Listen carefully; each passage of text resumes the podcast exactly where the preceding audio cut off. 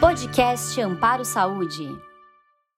Em nome da Amparo, eu gostaria de agradecer a tua presença e estimular a tua participação é, na nossa conversa de hoje. É, nós gostaríamos de reformar, reforçar é, o entendimento da, da grande necessidade que o sistema de saúde brasileiro passa é, por conta de revisão do, do modelo assistencial.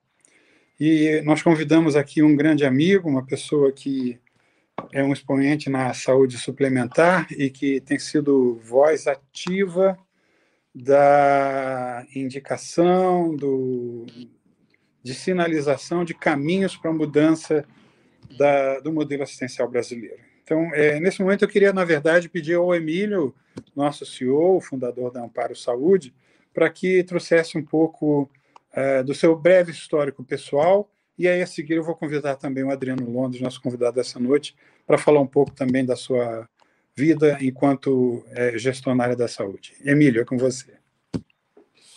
Muito obrigado, Moacir. Uh, boa noite a todo mundo. Obrigado pela participação aqui. A gente está super feliz de é, é, apresentar um pouco sobre nossa visão para vocês. É, acho que alguns já sabem, né? Eu sou fundador e CEO da Amparo Saúde. É, sou alemão, nasci na Alemanha, é, estudei e iniciei minha carreira na Inglaterra, então sempre, é, né, é, nos meus primeiros 30 anos de vida, eu teve a, a oportunidade de é, evidenciar um modelo assistencial um pouco diferente do Brasil, né, na Europa, e é, desde 2011, então, estou no Brasil, empreendendo, primeiro na área de tecnologia, e depois entrei na saúde suplementar, e eu vi que existe aí uma grande uh, divergência, uma grande diferença no modelo assistencial uh, uh, da saúde suplementar entre o Brasil e outros países, principalmente na Europa. E eu, eu, achei que seria uma, uma, ótima oportunidade aqui no Brasil de trazer um pouco mais aí da, da cultura do, do generalista, é, do médico de família, do médico dedicado, né, e sua equipe assistencial, que uh, vira o ponto-chave na saúde das pessoas e ajuda as pessoas um, uh, nessa jornada na saúde suplementar. Então, a Amparo nasceu com esse propósito de diminuir os desperdícios na, na, na, jornada do paciente e também de trazer uma experiência melhor e desfe melhores desfechos ao mesmo tempo.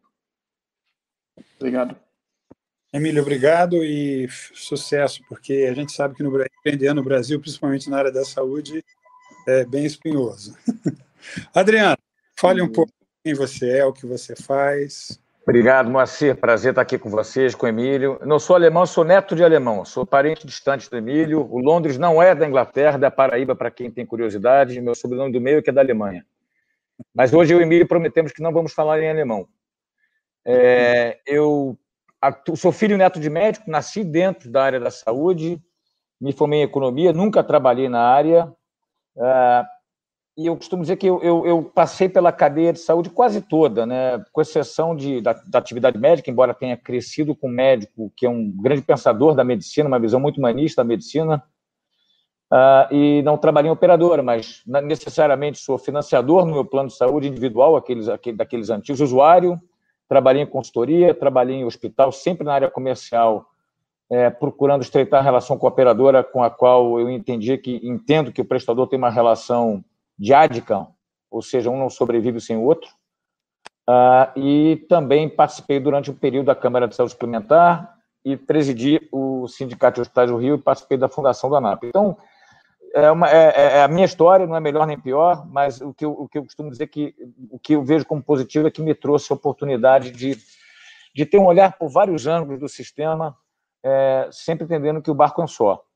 Atualmente, eu sou sócio da Arquitetos da Saúde, que é uma consultoria técnica estratégica é, voltada para ajudar empresas, prioritariamente ajudar empresas contratantes a fazerem, a se tornarem protagonistas da gestão do seu plano de saúde e a fazerem uma gestão é, mais técnica, estratégica do seu benefício. Não somos uma empresa nem de arquitetura e nem de gestão de saúde. Mas você seu time pilota bem essa intermediação e até mesmo esclarecimento de algumas pautas que muitas das vezes RHs e empresas de pequeno porte têm dificuldade de entender o benefício saúde. Né? Não sem muitas delongas, eu queria é, emitir a primeira pergunta e eu queria direcionar essa pergunta ao Adriano. Adriano, como é que você enxerga esse mercado brasileiro de saúde suplementar, que hoje é muito focado no modelo hospitalocêntrico, é, é muito focado no modelo de consumerismo, modelos de pagamento que, de certa forma, são perversos e promovem uma inflação médica descomunal, descompassada com a realidade. Né? Como é que você enxerga esse mercado brasileiro de saúde suplementar? Obrigado. Aqui o que eu tenho dito uh, em alguns textos que eu publico, em algumas, alguns eventos dos quais eu tenho participado, e eu, eu, minha primeira fala é de que nós vimos, infelizmente, destruindo o valor coletivamente na saúde suplementar. Até acho que a gente pode ter sinais de mudança, mas de mudanças, mas na prática é isso que acontece. E quem diz isso não sou eu, são os números. Eu, eu, eu gosto de ancorar muito as minhas colocações em, em números. É, nós tínhamos, só para relembrar, para contextualizar o tema de hoje, 50,3 milhões de beneficiários em 2014. Hoje são 47,9. Surpreendentemente, crescemos quase um milhão ano, nesse período de, desse ano de, de pandemia. Chegamos a um vale de 46,7. Uh, mas isso mostra, isso se traduz uma dificuldade que existe, e ela é coletiva, de contribuir para a geração de acesso, onde somos todos vítimas e culpados. Existem particularidades que contribuem para que isso aconteça, mas eu não tenho dúvida que uh, a, a, o combate à ineficiência e ao desperdício, que passa por repensar o modelo, é, é, uma, é, é um ponto principal a ser atacado. É, Para a gente entender a dificuldade crescente do contratante de plano de saúde, se a gente imaginar que, no limite, ele consegue repassar para o seu preço, ah, talvez um reajuste de uma inflação geral ao consumidor, eu vou trazer um dado para vocês. O IPCA de 2014 a 2020 foi de 45%. Nós medimos o VCMH do Brasil na Arquitetos da Saúde, a gente calcula com base na totalidade de beneficiários da saúde suplementar do Brasil, não numa, num segmento específico.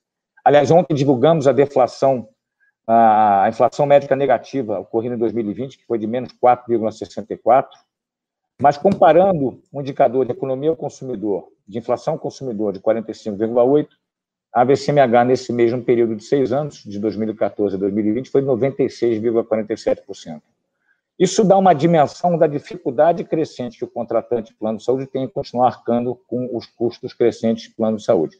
A gente sabe antes que me critiquem, que inflação médica tem um comportamento específico, ela não trata só de uma variação de preços, ela trata também da variação de frequência, ela traz também os custos aumento para uma questão de envelhecimento populacional. Aliás, acabei de ver, não tive tempo de ler, porque tem uns 15 minutos que recebi um documento do IES, do Instituto de Estudo de Saúde Suplementar, que fala do aumento de custo que virá exclusivamente por conta do envelhecimento populacional, fala-se muito da, da incorporação tecnológica não substitutiva, mas eu sempre gosto de lembrar que o que nós temos que endereçar é aquilo, que, é, é aquilo sobre o qual nós podemos atuar, que é como corrigir um sistema que hoje é fragmentado, hospitalocêntrico, remunerado por volume e não por valor. Na prática, voltando a números, o sistema, esse mercado vem, ele não só vem diminuindo, como ele vem se achatando, né, através de o que as empresas têm feito, indivíduos, é ou recorrer a downgrade de produtos, ou recorrer a operadoras que tenham um custo uh, mais baixo, não é à toa que para citar um dado de mercado, enquanto o setor não cresceu de 16 a 20, a Pivida intermédia cresceram 2,3 milhões. Né? Ah, agora, eu costumo dizer que, independente dos resultados individuais que existam, que são positivos, seja de uma operadora, de um prestador, eu gosto sempre de ter um olhar mais, um olhar da floresta, e o que me preocupa é esse, porque a gente não vem efetivamente gerando valor a ponto de tornar o custo mais acessível e ampliar o acesso a esse sistema que é é, importante, inclusive, para desonerar o SUS. É, qual é a saída que nós temos? É redirecionar a lógica da assistência né? e, e, também da prestação de serviços, por exemplo, na relação do contratante com seus diversos interlocutores. Isso tem que ser feito a partir da revisão ah, do modelo de remuneração e de medição de valor. E aqui eu trago uma, uma um, um, um extrato de uma pesquisa que nós fizemos e, e, publicamos no webinar semana passada, que é uma pesquisa de valor em saúde, ou melhor, valor na prestação de serviço de saúde na ótica do contratante. Nós perguntamos a 46 empresas, representadas por 680 mil beneficiários, fizemos uma série de perguntas para tentar provocar uma reflexão de que é necessário a gente ampliar essa discussão de valor para além da, da, da, da necessária e premente mensuração de valor para o beneficiário, mas também, por que não, olhar valor na ótica dos demais elos da cadeia. Então, perguntamos ao contratante como é que ele enxerga, porque isso gera ineficiência, quer dizer, não endereçar valor na, na equação de valor nas outras, nas outras relações contribui para os desperdícios e ineficiências.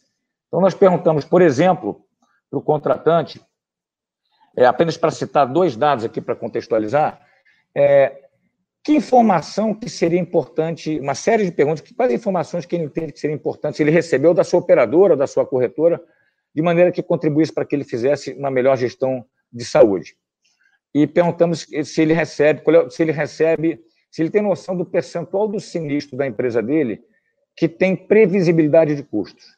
Eu me surpreendi, um terço disse que tem, acho que quem, uma parte, quem respondeu, confundiu pré-pagamento da operadora com previsibilidade de custos do prestador, mas o fato é que, numa segunda pergunta, a gente, a gente pergunta para ele, de nota de 1 a 5, quanto que seria importante você ter essa informação? 4,8. Então, essa é uma oportunidade que existe para ser endereçada para o contratante. Uma segunda informação, pergunta que nós fizemos, perdão que eu estou em casa ao vivo, eu, eu temia que isso fosse acontecer, mas é bom que já aconteceu logo no começo.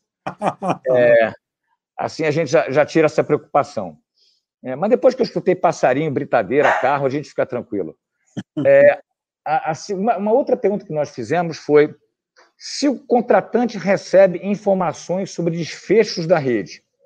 Menos de um terço disse que recebe uh, informações sobre desfechos da rede. Eu me surpreendi, achava que o número fosse menor, mas enfim. E quando se pergunta para ele, contratante, essa informação seria útil para você fazer gestão da saúde do seu, do seu, gestão do seu plano de saúde de uma maneira mais abrangente? Numa escala de 1 a 5, a nota foi 4,5. Agora eu vou trazer uma, uma, uma outra pesquisa que foi feita e eu tô, estou de propósito falando muito aqui na ótica do contratante, porque ele é o grande financiador do sistema. E acho que a gente fala pouco dele. Né? Ele foi muito judiado ao longo. E ele tem responsabilidades também, sem sombra de dúvida. Ele não é, ele não é apenas vítima, ele é vítima e culpado como todos os elos da cadeia. Mas a ZAP fez uma, uma pesquisa no passado, pré-pandemia, junto com a, a BRH, e para é, e, e o público foram, foram 705 empresas com 6 milhões e 500 mil beneficiários. Vou trazer alguns dados. Quando o tema era custos em saúde, 71% das empresas tiveram aumento de custos além da inflação geral ao consumidor. Ah, qual foi a estratégia mais utilizada para tentar minimizar esse impacto? Repassar aumento de custo ao colaborador através da participação. Segundo tema, custos e sinistralidade. 59% teve uma sinistralidade acima de 70%, que via de regra é o limite técnico do contrato, ou seja, o prenúncio de um reajuste não só de VCMH, é, nesse, nesse ano possivelmente não virá na proporção que tem vindo, do ponto de vista dos coletivos, né? mas também um reajuste por conta do comportamento da sua população. E aí vem a terceira pergunta. Então, repare, uma, uma pressão sobre custos importante. A terceira pergunta: gestão de saúde. 52% das empresas não possuem programas estruturados para gerenciamento de grupos de risco. 52%, e 66% não possuem nenhum programa para de alimentação saudável. E aí, quando você vai começar a entender um porquê disso, um pouco do porquê disso, a resposta talvez esteja no fato de que a gestão dessas iniciativas, em 39% dos casos, está na mão de coordenadores e analistas, nada contra eles, mas é importante escalar esse, essa discussão para o nível mais estratégico, isso é tratado por 12%, em 12% dos casos, por diretores. Eu coloquei essa, essa, esse, esse contexto inicial, falando da, é, tentando explicar um pouquinho do, do, através de números de que a gente vem destruindo valor, o quanto que há necessidade de, do contratante despertar de um lado, eu tenho, não tenho dúvida que, independente da responsabilidade de todos os elos, ele tem a, a obrigação quase e a possibilidade de ajudar a levar a régua de eficiência da saúde suplementar, né? Mas eu queria destacar, para concluir essa minha fala introdutória, que é, uma, uma, uma pesquisa que o Clemente Nóbrega, da Inovatrix, fez, muito interessante, onde ele fez a seguinte pergunta: qual dos atores do sistema terá mais força e motivação para induzir as mudanças que todos sabem ser necessárias? E ele partiu de uma premissa, quer dizer, para que o sistema funcione como deve, como deve, uh, uh, como deve, é, os agentes têm que ser motivados por, um, é, conhecer o usuário um a um, lucrar com a saúde, não com a doença, buscar relação de longo prazo com o usuário, ter força para agir decisivamente e oferecer serviços em ampla região geográfica, atingir escala rapidamente. Essa pergunta, essa pesquisa foi feita com empregadores, operadoras, prestadores, operadoras verticalizadas, startups de atenção primária e indústria médica de, de materiais e medicamentos. E o resultado dessa pesquisa diz que os atores que, na visão da, na, na, como resultado da, da, pesquisa, que terão mais força e motivação para induzir as mudanças desses problemas que eu enderecei aqui, são exatamente os contratantes e as empresas, eh, as startups de atenção primária à saúde, efetivamente constituídas como modelo de negócio para tal. Então, Moacir, acho que é só para fazer uma breve introdução de que temos um problema, mas acho que temos um caminho para endereçar um, algumas dessas soluções. Você citou o nome do Clemente, o Clemente ele cita num dos trabalhos que ele publicou a, a, quais seriam os disruptores que trabalhariam a, a construção de um novo modelo assistencial, um novo modelo de fato focado em saúde. E ele fala pontualmente de dois atores sociais: o RH, principalmente aquele RH que é sensível a, a entender o que, que ele paga e por que, que ele paga. Então, geralmente, são empresas que estão pós-pagamento, são empresas que constituem, dentro da estrutura do RH, um núcleo de saúde, um núcleo de auditoria e que prima e que zela pela boa prática assistencial, é, procurando olhar o, o, o viés de desperdício, retrabalho, enfim. E o outro ator que ele cita são as, as empresas de atenção primária, as startups que trabalham com esse viés. Né? E aí eu me sinto muito à vontade de estar olhando aqui para o Emílio e perguntar ao Emílio, Emílio, é, a gente percebe que esse modelo, esse modelo que a gente tem hoje, é falimentar. Né? A gente percebe que quando nós olhamos para algumas economias é, que têm um certo viés, principalmente é, quando a gente olha para o velho mundo, quando a gente olha para a Europa, né? quando a gente olha para a Alemanha, Inglaterra, Holanda, outros países trabalham com esse modelo de focar a atenção primária como a fundação de um novo modelo assistencial. Como é que você vê a APS ocupando esses espaços em, em sendo uma opção para solucionar esse problema de custo, valor e medição de desfecho?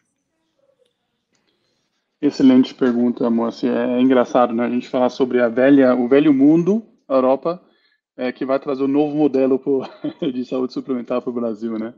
É, mas, mas, enfim, APS, é, eu acho que quando a gente começou com Amparo, é, pensar sobre Amparo, né, lá em 2015, 2016, é, o mundo era outro ainda, né? A digitalização não estava tão avançada ainda no Brasil, telemedicina não estava regu regu regulada de forma como ela está hoje. Obviamente, a gente não teve em fase de pandemia, é, e, e, a APS era mais um negócio do que as pessoas associaram muito com a saúde pública e pouco com a saúde suplementar, né? O que eu escutei nessa época foi muito nas linhas de um, o RH ou paciente, né, seja no plano individual ou seja o paciente que tem um plano empresarial, ele não compra é, APS, né? ele compra rede, ele compra o livrinho de ter acesso, certo? Principalmente com, a, com as seguradoras. Né? Um, e aí é, a noção de é, operadoras totalmente verticalizadas, né, como hoje está né, tá, tá muito um, presente aí no mercado, também não era tão forte né, como, como, como é hoje. E a gente, de certa forma, né, sempre acreditou é, nesse modelo, é, justamente por, é, em função da minha experiência na Europa, onde um, a maioria dos países você tem simplesmente um modelo de gatekeeper. Né? Então, não tem jeito, não tem como você ir para o hospital e ser atendido, no caso não emergencial, sem um encaminhamento. Não tem como você aparecer no especialista sem uma referência do seu é, médico dedicado aí, né, médico de família, é, que, que, que é, te encaminha para esse especialista. É, não tem como você fazer um exame sem ter aí o, pedido uh, do seu médico de família ou do especialista. E, e no Brasil, e, e é, inclusive uma curiosidade, na Alemanha, por exemplo, é, praticamente só existem laboratórios de apoio, tá? É, não existe o varejo como, como ele como é, ele está presente no Brasil. Mas enfim, é, a atenção primária eu acho que tem, tem é, um conceito muito legal no SUS, né? fora da questão de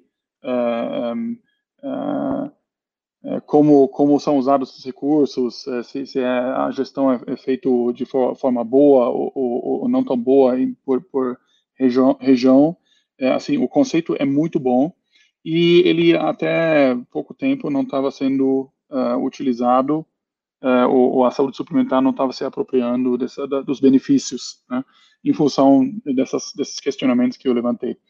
E um, o que a gente viu é que nos últimos uh, quatro, cinco anos, o Brasil fez um, um 180, né, e hoje é a pauta uh, da hora é, uh, além de atendimento remoto e telemedicina, atenção primária, né, como viabilizar isso na saúde suplementar, com todas as dificuldades que a gente tem, um, que muitas vezes as fontes pagadoras não conseguem direcionar o paciente uh, para atenção primária especificamente, pelos problemas que eu já mencionei.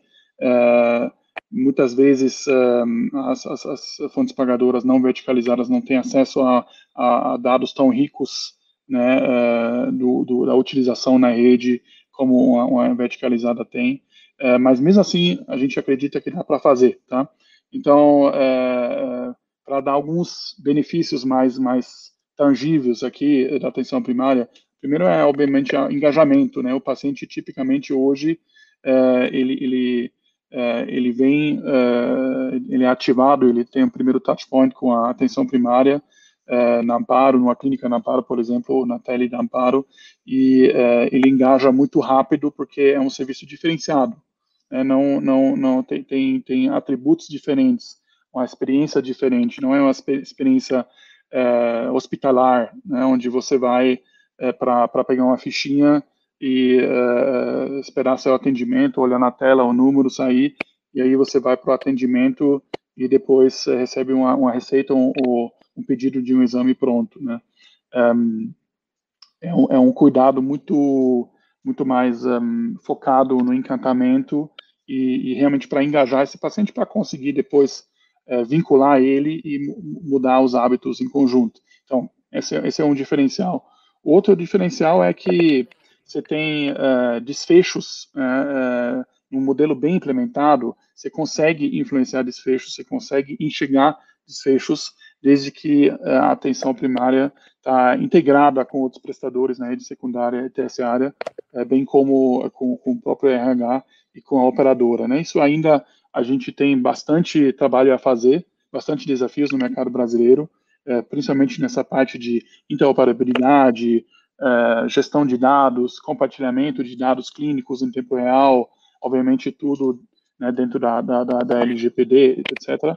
Mas é, esse, esse, é o caminho, né? A gente não está, é, a gente está chegando lá, né? não estamos ainda com a situação perfeita, mas é infinitamente melhor já do que cinco anos atrás, né?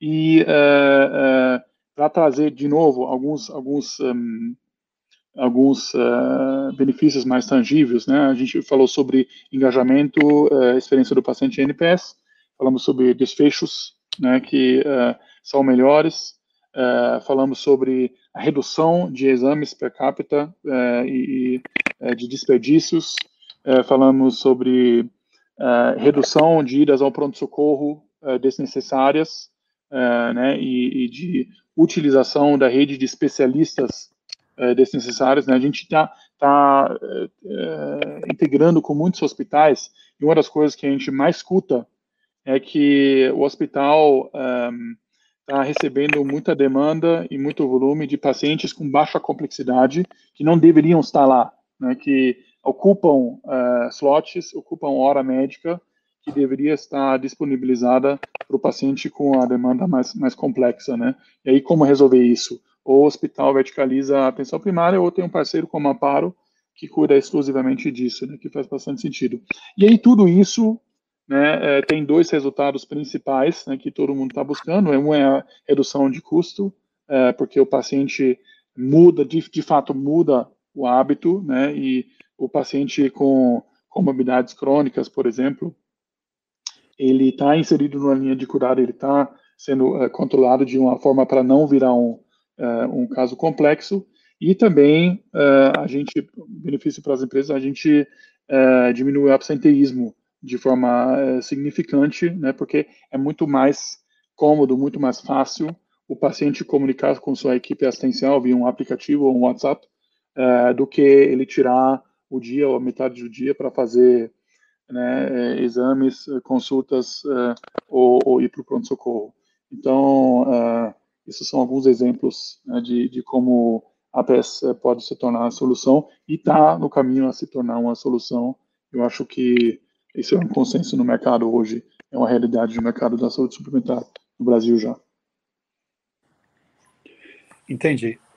Então, a gente pode dizer que esse modelo que a gente ainda convive com ele, que tem esse viés hospitalocêntrico, ele está muito vinculado a uma postura reativa perante a doença.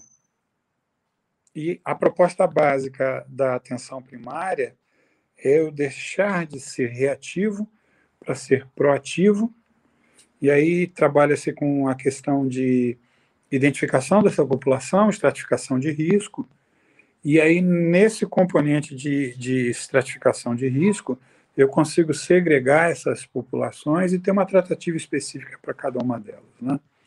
Então, com isso, eu deixo de reativamente esperar a doença vir a mim, para ativamente ir até essa população, mapear a população e definir um plano terapêutico, um plano de cuidado específico para tentar frear o avanço das doenças e focando principalmente em algo que nós médicos temos uma certa dificuldade em lidar, que é esse componente de estilo de vida, né? A gente é muito bem treinado para tratar e focar a doença. E aí quando surge a figura da equipe multidisciplinar, do médico de família, da enfermeira de família, a gente percebe que passa a existir um componente acadêmico, passa a existir uma lógica dentro desse grupo que é trabalhar com a prevenção, trabalhar com mecanismos que levem a mudanças para hábitos saudáveis e, e leve ao, autoentendimento, à conscientização de cada paciente daquilo que eu sou e para onde eu posso ir. Eu posso ter dois caminhos a seguir. Eu posso seguir o caminho do consumo exagerado de gordura, sedentarismo, tabaco, ou eu posso engajar junto com essa equipe que faz esse cuidado coordenado e aí gera em mim a necessidade de, eu, rever é, o, o, meu futuro. Né? Então, é, você acha, Emílio, que, de novo, né, eu estou falando, eu, eu, na condição de galego, estou falando com dois alemães, mas é, você acha que essa barreira cultural, é, isso gera de alguma forma uma dificuldade no entendimento? E aí, quando eu falo de cultura também, você citou a questão da fonte é, compradora de serviço. Né? Eu entendo também que existe uma dificuldade do tomador de serviço de modelos como a Amparo de entender que nós não somos um pronto-socorro, que nós não somos uma unidade onde há produção, onde há consumo de serviço, mas que nós focamos num ambiente, de certa forma, um pouco mais é, uma visão um pouco mais holística. Né? Como é que você vê essa questão da cultura do brasileiro enquanto paciente, enquanto beneficiário, enquanto cidadão? E como é que você vê a questão do, do olhar da fonte pagadora, o olhar do RH nesse novo modelo de APS? É fácil de convencê-lo de que esse produto pode ser uma solução ou pode ser um componente para uma construção de um novo sistema de saúde? Eu diria que é mais fácil do que cinco anos atrás, vamos dizer assim, né? mas ainda temos aí, como eu já falei, muito trabalho eh, para frente para tornar isso, é, vamos dizer, um, um, uma norma do mercado. Né? E, e é, o, que, o, que, eu diria é o seguinte: o, é, hoje, hoje né, a gente tem todas as partes culpam a outra parte, né? O, quem, quem, é o real culpado? Quem é o vilão do mercado? Na verdade, não existe, porque uh, o, o, vilão é a não colaboração, vamos dizer assim. Uh, a gente nem, nem, ninguém trabalha isolado, uh, muito menos a atenção primária, mas temos aí o protagonista do RH, temos as operadoras e temos os prestadores, né? E, e, por fim o paciente também.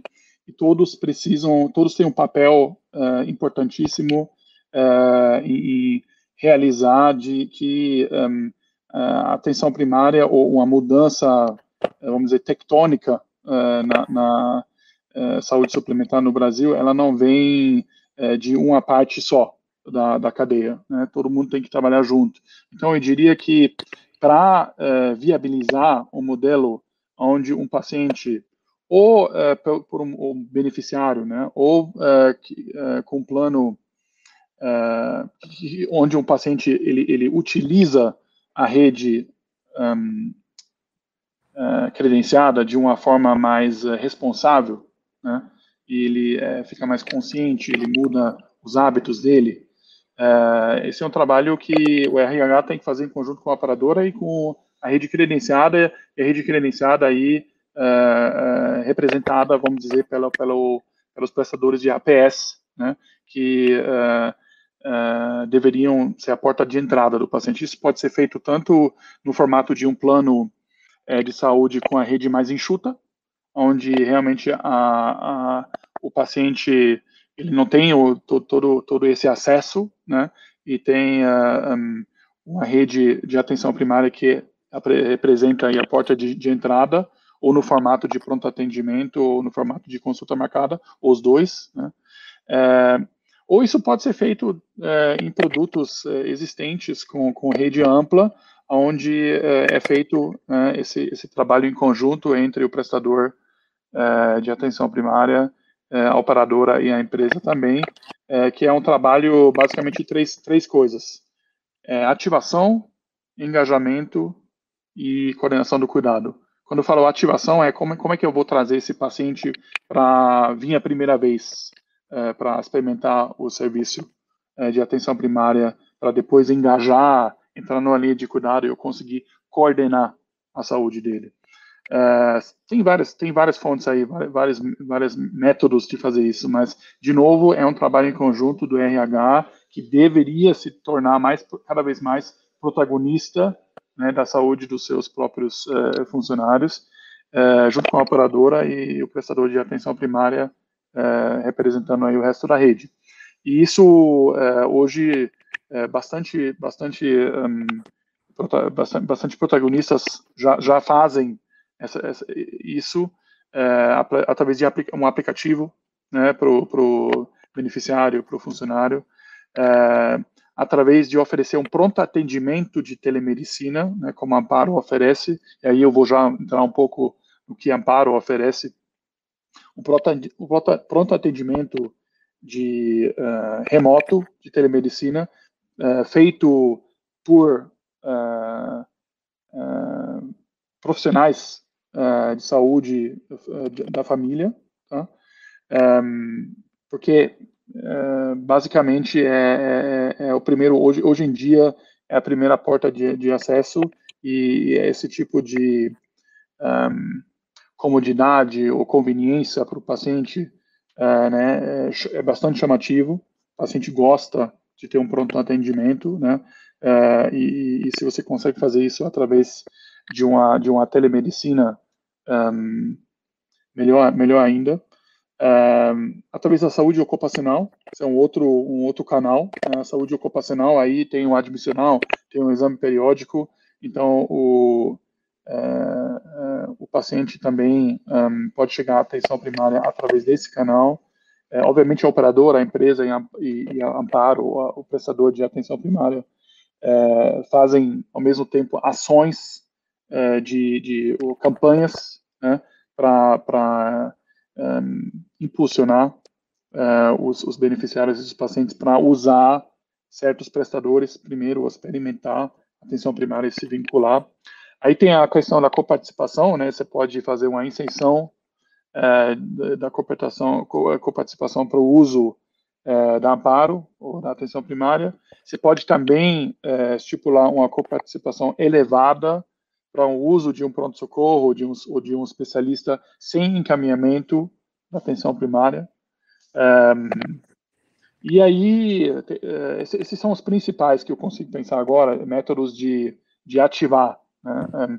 Mas, uh, mas um, poucos, uh, poucas empresas, poucos RHs e poucas operadoras uh, estão ainda, já estão implementando esse tipo de medidas por vários motivos, né? Por, por, por um, nem sempre é por falta de vontade, mas a gente entende que tem uma série de métodos para ativar esses pacientes. E depois, obviamente, o engajamento, né, quando a gente fala sobre ativação, depois o engajamento. O engajamento é o papel da atenção primária é, e, e, isso é uma coisa que a gente consegue fazer muito bem já. Né? Então, tem aí é, é, as linhas de cuidado automatizadas, onde a gente dispara né, é, notificações, mensagens, contatos da equipe assistencial periodicamente, conforme a linha de cuidado do paciente, conforme as comorbidades do paciente.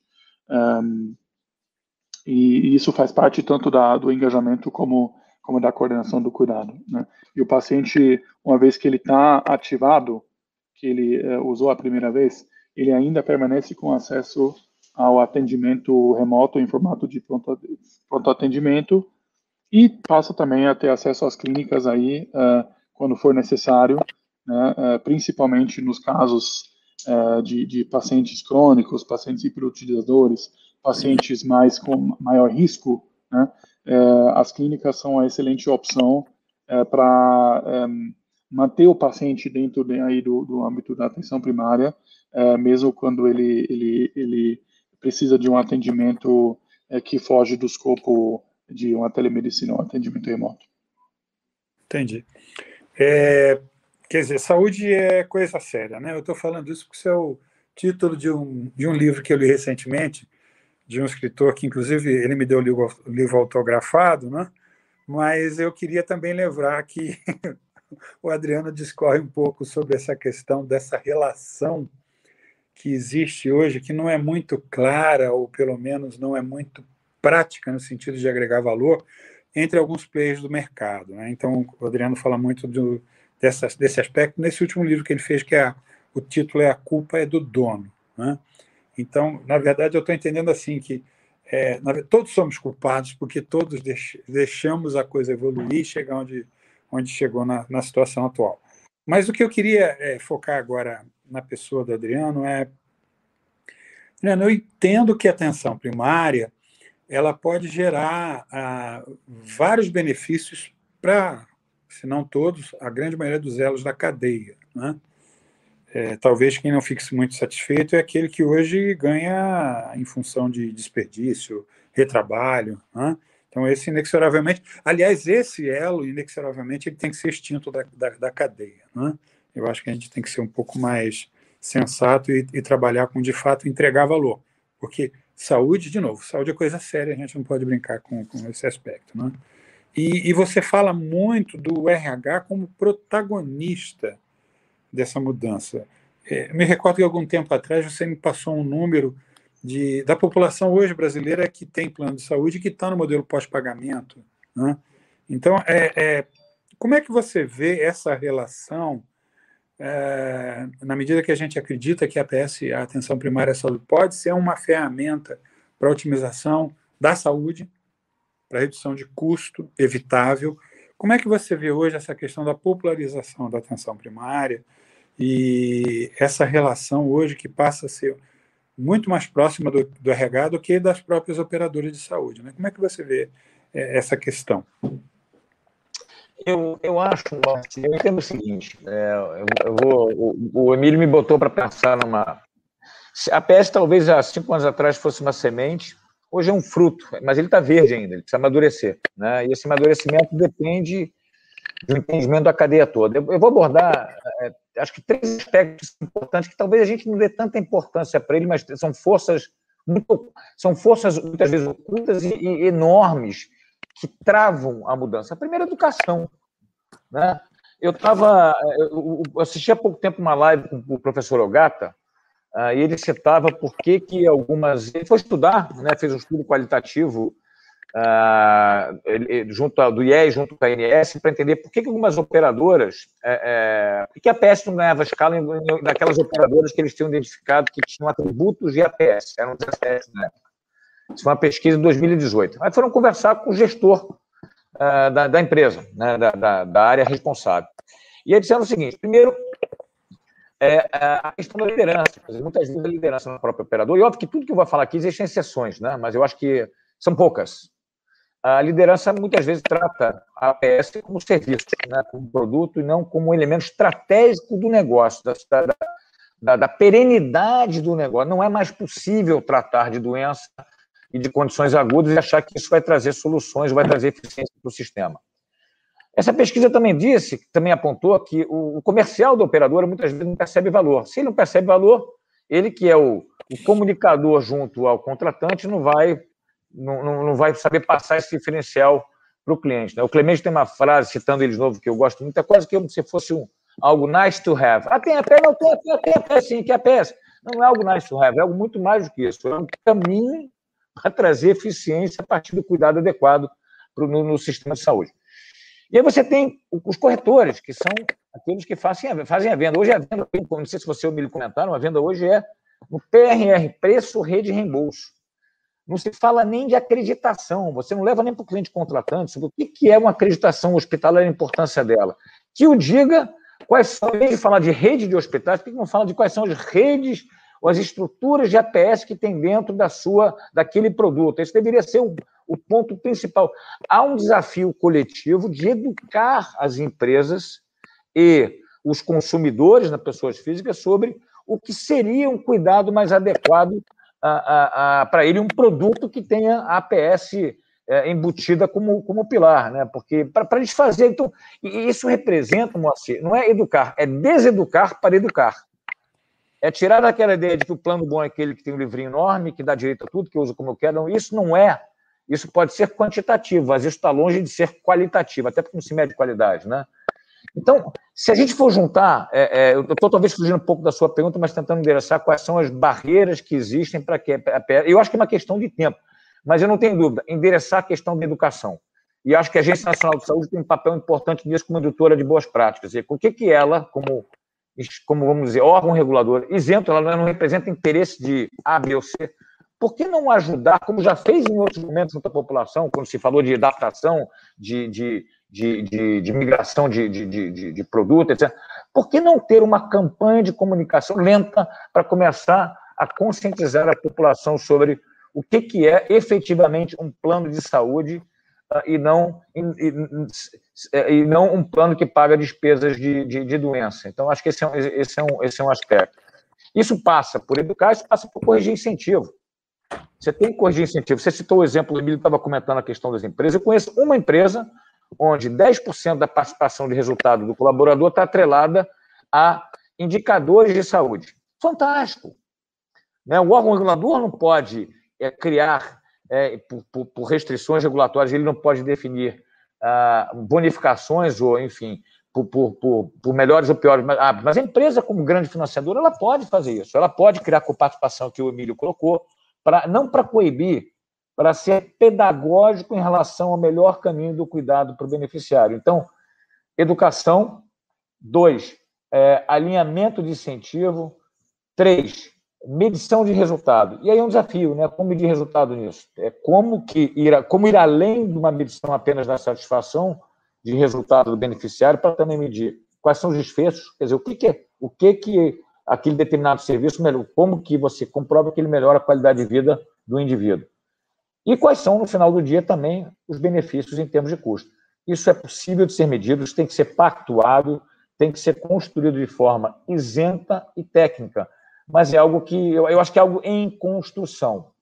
Uh, a APS não é mais uma questão de ser, né? é uma questão de quando. Né? Ela veio para ficar e para ocupar um espaço que deveria ter sido dela desde os primórdios da saúde suplementar, mas que nós fomos deixando ao longo do tempo e fomos perdemos, perdendo alguns pilares e que agora a gente, na prática, está tá, tá resgatando. É, para concluir, é, por onde começar, né? Você não começa isso por decreto, né? Poxa, como é que eu começo?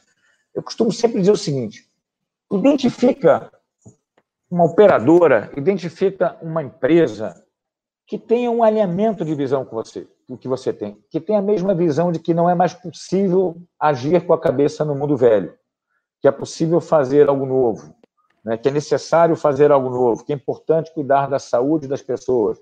Elas existem. O desafio para quem está começando, eu acho, é saber identificar. Uma vez que você tenha casos concretos, tem sempre aqueles que, que, que são os, os, os, os, esqueço a expressão. É, aqueles que, que, que, que, compram a ideia de início, né? tem aqueles que vão esperar para ver e tem aqueles que são os tardios. É, como identificar quais são aqueles que, numa visão construtiva e colaborativa, Emílio falou isso, eu não acredito que é, uma andorinha faz verão. Quer dizer, com quem que eu posso construir uma proposta de cuidado que envolva uma rede de atenção primária, uma rede secundária, terciária, com integração de dados, com mensuração de resultado, mensuração de fecho de custo, com quem que eu posso fazer um piloto e construir algo nesse sentido? Acho que o desafio é esse, identificar quais são. Então, educação, alinhamento de incentivos uh, e identificação de parceiros que possam colaborar nessa, nessa jornada. Adriano, é, eu deixei algumas perguntas para o final que já estão entrando aqui no nosso, no nosso link, no nosso e, e tem uma pergunta que está bem alinhada à tua fala. A Ivone pergunta, né? Se e aí eu faço a pergunta para os dois, tá? Apesar da gente já estar tá bem adiantado do horário, né? Mas a pergunta é se a Ivone pergunta isso, né? Você acha que o RH hoje é, já está disposto a comprar os serviços de APS como um produto que não é custo, mas sim é, saúde para as pessoas, saúde para a sua carteira, né?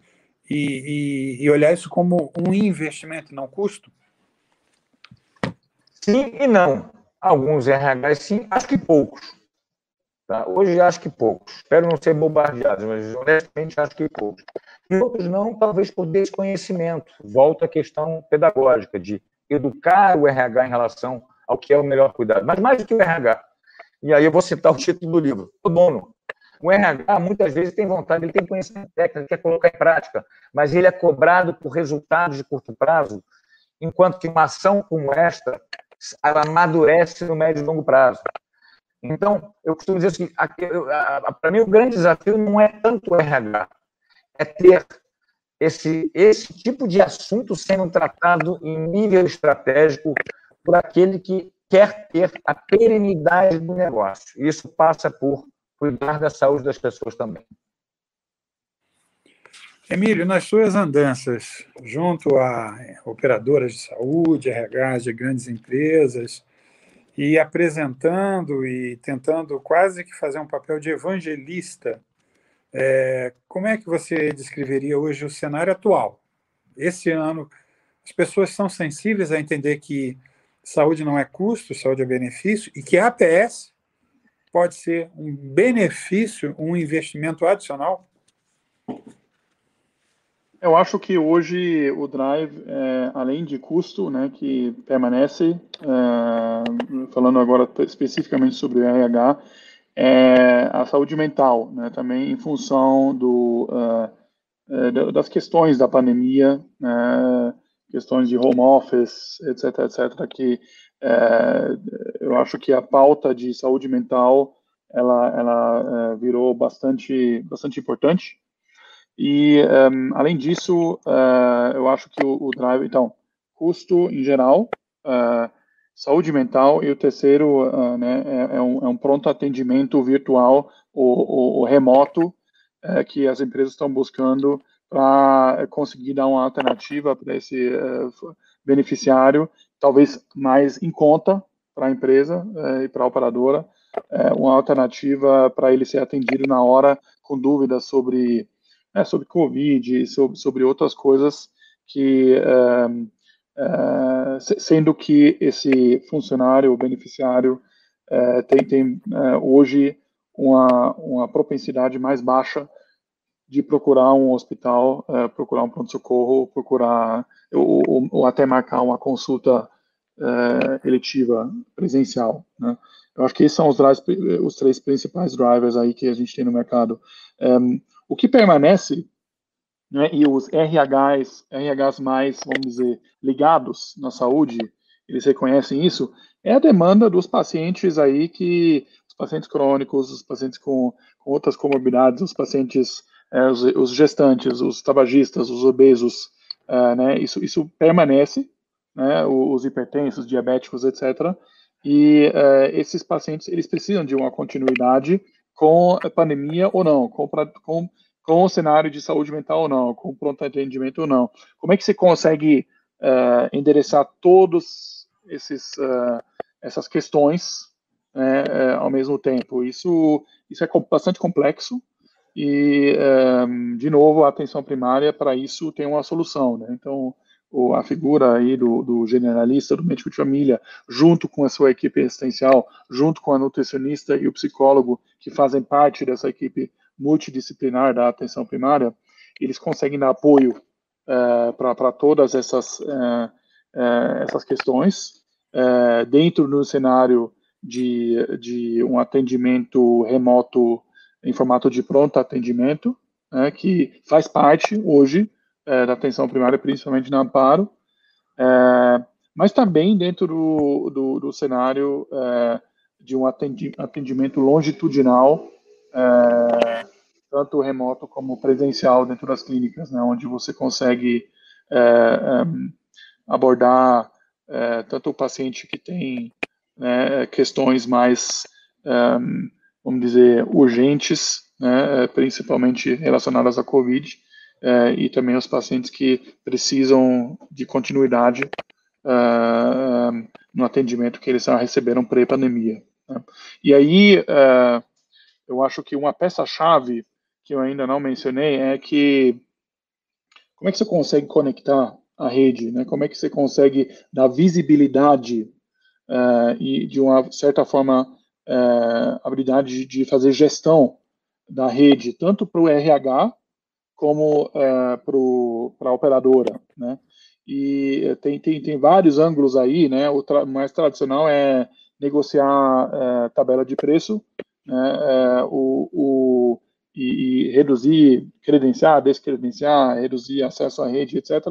O, o nosso approach é um pouco diferenciado. A gente é, acredita bastante um, na tecnologia, nessa parte, e, de novo, nos incentivos. Né? O Adriano, Adriano falou aqui sobre incentivos, como é que você incentiva um prestador na sua rede credenciada a é, usar uma plataforma de tecnologia para fazer teleatendimento, mas também atendimento presencial, para fornecer alguns dados, fornecer o código CID, é, fornecer dados clínicos do paciente, é, colaborar é, no, no, no, no, ecossistema aí é, de atenção primária, secundária e terciária, fazer é, direcionamento de paciente, encaminhamentos é, para outros prestadores, uh, etc, etc. Como é que você consegue fazer isso? Precisa de incentivo, né? Um incentivo melhor, que funciona melhor, tipicamente, é o que impacta o bolso do, do, do, do, do prestador. E a gente tem uma solução muito legal que chama Amparo Tech, que inicialmente foi nosso prontuário eletrônico, né? Ele evoluiu para um, software muito, é, muito mais amplo, é, com não só um prontuário eletrônico é, é com é, dados estruturados, mas também com uma funcionalidade de telemedicina, com faturamento direto para a operadora do prestador, com a integração né, no ecossistema de outros prestadores, quase um, como se fosse um marketplace uh, com uma ferramenta de gestão de saúde populacional uh, e linhas de cuidados digitalizadas uh, e, que podem ser manipuladas né, pelo RH, pelo prestador, pelo, pela operadora. E a gente está criando uma, uma rede integrada de prestadores que estão usando essa plataforma para prestar serviço e para prestar conta para as operadoras uh, e para os RHs, e que estão cada vez mais se, é, é, dando transparência para os prestadores que estão se destacando, né, de alguma forma, com os melhores desfechos, com melhor custo-benefício, melhor NPS, é, e uma série de outros indicadores, né? E assim, aos poucos, a gente consegue, em conjunto, de novo, né? Não é trabalho é, é, só da atenção primária, mas a gente consegue, em conjunto com, R, com os RHs e com as operadoras, é, direcionar paciente, né, é, desde que ele está né, ativado engajado na atenção primária, direcionar esses pacientes para o prestador certo e, uh, e, consequentemente, criar uma jornada uh, do, do, dos pacientes uh, mais, vamos dizer, com, com, a melhor gestão, né, com a melhor gestão de saúde, que tem um impacto, obviamente, gigante em termos de custo. Né? É, eu vou começar agora a fazer algumas perguntas que estão chegando pelo chat. Então, a primeira pergunta está endereçada ao Adriano. Né? É, existe a questão do envelhecimento populacional, e sobreposto a isso, a pandemia está fazendo com que haja uma demanda que está se tornando cada vez mais reprimida. É, qual o foco a priorizar para atuar na gestão de risco e reduzir os impactos de, dos custos com a saúde? Prevenção. Eu não tenho dúvida nenhuma que o foco é esse. Quer dizer, a pandemia a gente está vivendo um momento completamente atípico. Né? Houve uma, uma, uma, restrição de acesso, a gente tangibilizou isso, eu coloquei para você, a gente divulgou. A VCMH de 2020 da totalidade do Brasil foi negativa em 4,84, mas esse ano já está explodindo. Pelas conversas que a gente tem, quer dizer, o, o, o, sinistro de muitas operadoras explodiu. Então, a gente.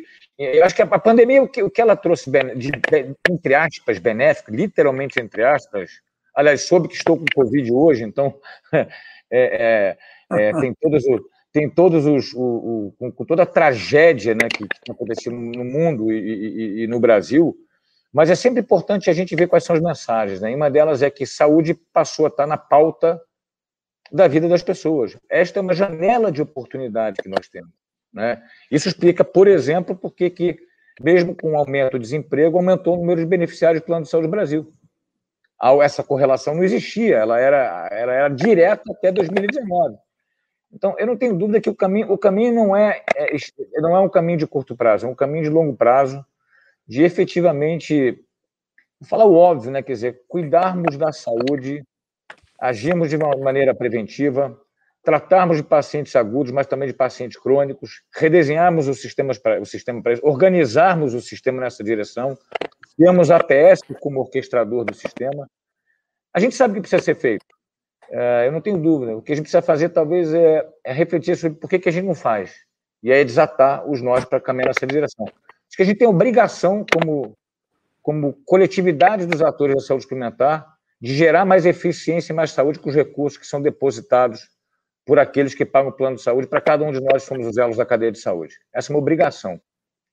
E a gente não vem cumprindo isso como poderíamos. Coletivamente, não estou procurando culpado de maneira nenhuma, pelo amor de Deus, mas é a noção de que é preciso endereçar a utilização, cuidado com a saúde e a utilização do recurso de uma maneira diferente.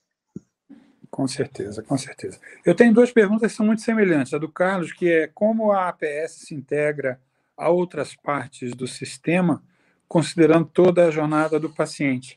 E tem também uma do Jimmy, grande Jimmy, Jimmy Perotec. Prazer em revê-lo, cara. É, a pergunta dele é: como é que a gente faz a medição de desfecho se as informações de saúde dos pacientes estão fragmentadas, mesmo em grandes redes de atenção, e existe dificuldade dessa visão longitudinal? Como é que fazer, como fazer a medição de desfecho por conta da fragmentação? Eu dirijo a pergunta aos dois. Emílio, começa você.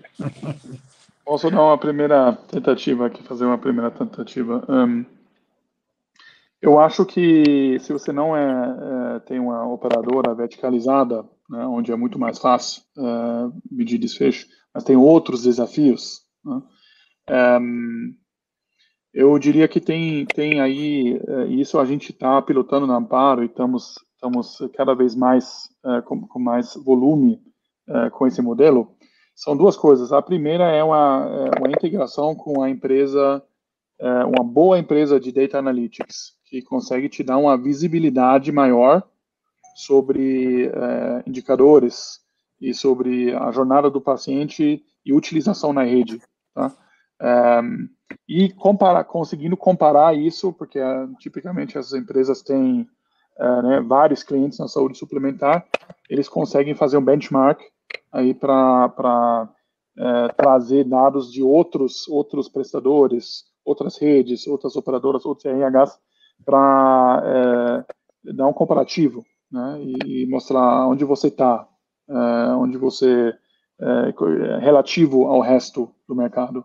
É, aí, é, falando especificamente sobre uma dessas empresas, é a Zeta, é, que é uma empresa de data analytics que é, tem parceria com a Paro e, e que está fazendo um trabalho sensacional nesse, nesse aspecto. Né? Um, e a segunda solução, ou a segunda parte da solução, é justamente o que eu comentei antes, é uma plataforma de, de rede integrada digitalmente, tá? Tem algumas operadoras que estão aí é, é, já com iniciativas, esse tipo de iniciativas, operadoras não verticalizadas, tá? Estou falando aqui de plataforma de correção de cuidado, por exemplo, mas a gente acredita no modelo que não é vinculado a uma operadora específica, tá? O prestador, ele precisa ter uma ferramenta onde ele consegue é, fazer todos os atendimentos, todos os procedimentos dele em uma ferramenta só. Tá? É, é, a, tem uma questão aí grande de usabilidade, onde o prestador, para uma operadora, ele precisa usar uma plataforma, para outra é uma outra, para outra é um, um, um, negócio, um software no browser. É, isso é, cria, cria muito, muito ruído, muita fricção, e, consequentemente, não, não incentiva aí o prestador de uh, preencher o prontuário da forma direita, de fornecer todos os dados e de trabalhar e, e, e, colaborar com todos os protocolos, vamos dizer, exigidos, né? E uh, então o que, o que a gente faz, é, a gente cria uma rede, uma rede dessa é, através de uma ferramenta só que engloba é, uma boa parte das operadoras e das outras fontes pagadoras que um, um, um médico pode ter, um prestador pode ter e criam a rede, um marketplace, né? é uma palavra bastante usada hoje, hoje em dia, eu não gosto muito, mas um, o, o, é uma rede uh, integrada né, de prestadores que usam essa plataforma uh, e que conseguem fazer um fatoramento dos atendimentos, dos procedimentos deles diretamente para as operadoras, junto às operadoras, uh, através dessa plataforma, e que colaboram dentro de é, certos protocolos dentro de é, certos um, é, um, protocolos de, de, de referência contra referência, por exemplo, de linhas de cuidado, é, para fazer uma gestão né, da população e, e que, que, ajudam fonte, as fontes pagadoras a enxergar através dessa ferramenta e também através de uma é, das empresas aí de data analytics de enxergar realmente é, indicadores e dados clínicos é, é, que, que possibilitam fazer uma é, gestão de saúde populacional muito mais assertiva é, e muito mais em tempo real. É, eu queria lembrar que hoje foi aprovado na, no plenário do Senado um projeto de lei 3.814-2020, que obriga o Sistema Único de Saúde a criar uma plataforma digital para unificar a informação de paciente atendido tanto pela rede pública como privada. Algo que foi um movimento que também aconteceu recentemente nos Estados Unidos. A gente vendo algo. Isso aqui deve ter dedo do Jackson Barros, né? não tenho dúvida disso. Ele, quando ele foi para o DataSUS, ele se propôs a trazer muita novidade e ele está aí nisso. Bom, é, tem outra pergunta aqui do Zé Luiz Barbosa, que tem uma experiência até bastante interessante. Zé Luiz é um carioca, carioca que adora vôlei de praia, que morou durante mais de uma década num país chamado Suécia. E uma das conversas que eu tive com ele, ele falou que a Suécia, apesar de toda a condição de país de primeiríssimo mundo, também tem algumas situações, principalmente na área da saúde, que são de difícil solução. Então, nós não somos somente nós, os brasileiros, que vivemos isso. Mas ele fala sobre trazer a saúde da que... a questão da saúde mental por conta do impacto do Covid. Como é que vocês da Amparo tratam essa questão é, quando apresentando uma proposta para um RH? Né? Emílio, faça alguma consideração com relação a isso? Saúde é, mental. É, eu acho que acho que a saúde mental um, é, ela tá de certa forma faz parte do escopo da atenção primária, tá? É, e um, como eu já falei antes, a saúde mental hoje é um dos drivers aí do, do protagonismo do protagonismo do RH é, para trazer um benefício, né? Um, para os beneficiários, para eles poderem acessar com mais facilidade é, programas de saúde mental. E um, é, como, assim, dando o exemplo da Amparo, como a, o nosso, nossas equipes multidisciplinares é, um, agirem é, é, com, em conjunto com o nutricionista e psicólogo, esse serviço já está embutido. Então, o que a gente está vendo hoje e, e o jeito que a gente está abordando o RH hoje, de forma ativa, é que é, a atenção primária não é apenas o médico de família ou a enfermeira é, de família, é, é, muito mais do que isso. E, no, no, no, pacote de atenção primária, você vai conseguir dar o benefício para seu é, funcionário, que engloba né, saúde mental, que engloba um, um, um serviço 24 por 7 é, de psicólogos, em alguns casos, quando for exigido, também psiquiatras, e isso faz parte da coordenação do cuidado. Isso, isso não deveria ser isolado, vamos dizer, né? tem, tem, que ser inserido na coordenação do cuidado, que, que é o papel da APS. É a visão holística da, da, da, da gestão da saúde, não da doença. Né? Bom, já são 20 horas e 10 minutos. Eu quero fazer a última pergunta para o Adriano. Adriano, arquiteto da saúde, você dá uma baita consultoria, assessoria, você dá um baita, uh, com muita competência, suporte para o RH definir uh, algumas escolhas, né, desenhos de, de, produtos, enfim. E aí eu queria fazer uma pergunta muito simples para você. Né? Quais são as dicas que você dá para o RH, dá para quem nos assiste, na hora de contratar um bom plano de saúde, é, como é que você como é que você sugeriria que seria o escopo dessa escolha? Vamos lá, moça. Essa é uma pergunta que dá para responder em uma, uma, meia hora, mas eu vou responder em cinco minutos. É, a primeira pergunta que eu faria, é, eu voltaria com uma pergunta para ele. Ele precisa conhecer o diagnóstico dele. Antes dele sair contratando um plano de saúde, trocando de plano de saúde, ele precisa entender qual é a realidade da população dele. Ele precisa entender por que, que ele dá um plano de saúde. É porque é uma obrigação sindical? Ou é porque saúde é um valor da empresa e ele quer traduzir isso na prática? Ele quer traduzir o discurso na prática é porque o plano de saúde serve para reter colaboradores. Então, depende de, de como que o plano de saúde está inserido na, na prioridade da, da, da, da empresa. Né? Para que, que ela concede o plano de saúde? Ainda são poucas as empresas que efetivamente estão comprometidas em cuidar da doença e não tratar, cuidar da saúde, perdão, não tratar da doença. Então, mas eu volto com a primeira pergunta, em vez de sair é, oferecendo para ele algo, cabe perguntar para que, que, ele, que, que ele quer aquilo, qual é, qual é o drive dele, qual é a motivação dele, qual, qual é a limitação dele. Né? Agora, vamos pegar essa, essa, essa, ponta do espectro, aqueles que querem efetivamente dar um passo na direção de, de não mais apenas pagar o boleto de plano de saúde, mas se engajar no cuidado com, com a saúde.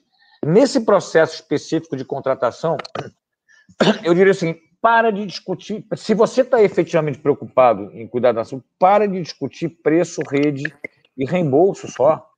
Qual é o percentual da rede daquela, daquelas operadoras que o corretor está te apresentando que são acreditáveis? Que percentual da rede efetivamente tem previsibilidade? Eu quero ter previsibilidade, que, que tem um modelo de remuneração que é previsível. Ah, eu tenho operadora A tem 30%, outra tem 40%, etc. A operadora conhece os resultados efetivos, os desfechos clínicos do prestador? Provavelmente não, porque o prestador se tem não mostra. Então não é, não é uma questão só da operadora. Né? É, é, enfim, eu acho que tem uma, tem uma série de questões que vão muito além. A provocação que eu quero fazer é o seguinte: é preciso ir muito além do que apenas ficar discutindo preço, rede e reembolso. não é isso que se traduz na perenidade do benefício. Então, se você está efetivamente preocupado em cuidar de saúde, mude o seu discurso junto às operadoras ou aquele que é seu intermediário. Inclusive, estabelecendo com seu intermediário, se ele existe, um SLA, essa nossa pesquisa de valor, valor na prestação de serviço ótica do contratante mostrou que 53% das empresas acima de mil vidas não tem um papel assinado com o corretor. Numerador, expectativa. Né? Expectativa, o que você pactou com ele? Não tem um papel assinado. 63% não sabe quanto paga. Então, exija transparência, inclusive, do seu intermediário. A gente precisa começar a trazer reflexões. Essa discussão de valor em saúde ela precisa ser ampliada para os outros elos da cadeia que acabam impactando no próprio cuidado com a saúde. Então, eu faria um caminhão de. Só citei aqui algumas, mas eu acho que as empresas têm obrigação de provocar esse tipo de compromisso da, da, da rede de, de, de, de, hospitais, de, de prestadores de serviço, da, das operadoras e dos corretores. Só para terminar, me lembro de um caso de uma empresa que estava fazendo uma RFP e pediu ajuda. Isso há cinco anos atrás. Eu falei: bota na sua RFP que você quer receber os indicadores de desfecho da rede de prestadores. Se prepare para não receber uma única linha de ninguém. Mas você precisa começar a provocar isso. Totalmente. Vocês que são pagadores eles colocaram, veio uma única linha. Eu falei, não, não, não se anime, não se empolgue, não virá, até porque não tem, hoje esse dado não está disponível, não é porque não se queira, não, se, não foi possível medir. É uma construção, o Emílio estava colocando aqui. Mas o contratante, ele tem, resumindo, ele tem um papel que ele não enxergou ainda pela importância. E a importância não é para eliminar os elos da cadeia, é para elevar a régua de eficiência do sistema. Ele tem que ser protagonista, o que inclui o processo de contratação. Perfeito. Gente, muito obrigado pela presença de cada um de vocês. Nós queremos ser britânicos no encerramento. Germânicos, né? Germânicos, perdão, germânicos. Adriano, queria agradecer a tua cota de participação. Cara, é muito bom, sempre é muito bom ouvir você falar. É, de novo, quero repetir para você, a, de fato, a, a, o enfoque que você dá nesse último livro que você escreveu é muito claro no sentido de conscientização de toda a cadeia que a gente tem que tirar o foco na doença e começar a olhar para a saúde. E você dá os caminhos, e você é muito claro nesse sentido. Queria te agradecer. Queria agradecer também ao Emílio. É, empreender em saúde é difícil, empreender no Brasil em saúde é mais difícil ainda. E hoje a gente tem um time extraordinário que acredita, que vive e que luta por, por, essa, por essa verdade, por essa tese que a gente crê que pode ser a, a, o início de uma, de, uma, de uma nova fase da saúde brasileira. E queria dizer para vocês, é, esse, esse, esse webinário tá, vai estar tá gravado e vai estar tá no nosso canal Amparo Saúde no YouTube. E gostaria de agradecer a participação de todos e dizer que em breve nós teremos outras programações com outros convidados, trazendo sempre um conteúdo de valor e, de alguma forma, tentando trazer para você uh, alguma novidade, alguma, algum valor no sentido de apontar soluções para o mercado de saúde. Muito obrigado a todos, uma boa noite. Boa noite, Adriano. Boa noite, Emílio. Um abraço a vocês. Boa noite. Obrigado, você. Obrigado, Adriano. Obrigado a vocês pelo convite. Tchau, tchau. Quer se manter bem informado com conteúdos de qualidade? Acompanhe o blog da Amparo Saúde e as nossas redes sociais. Podcast Amparo Saúde.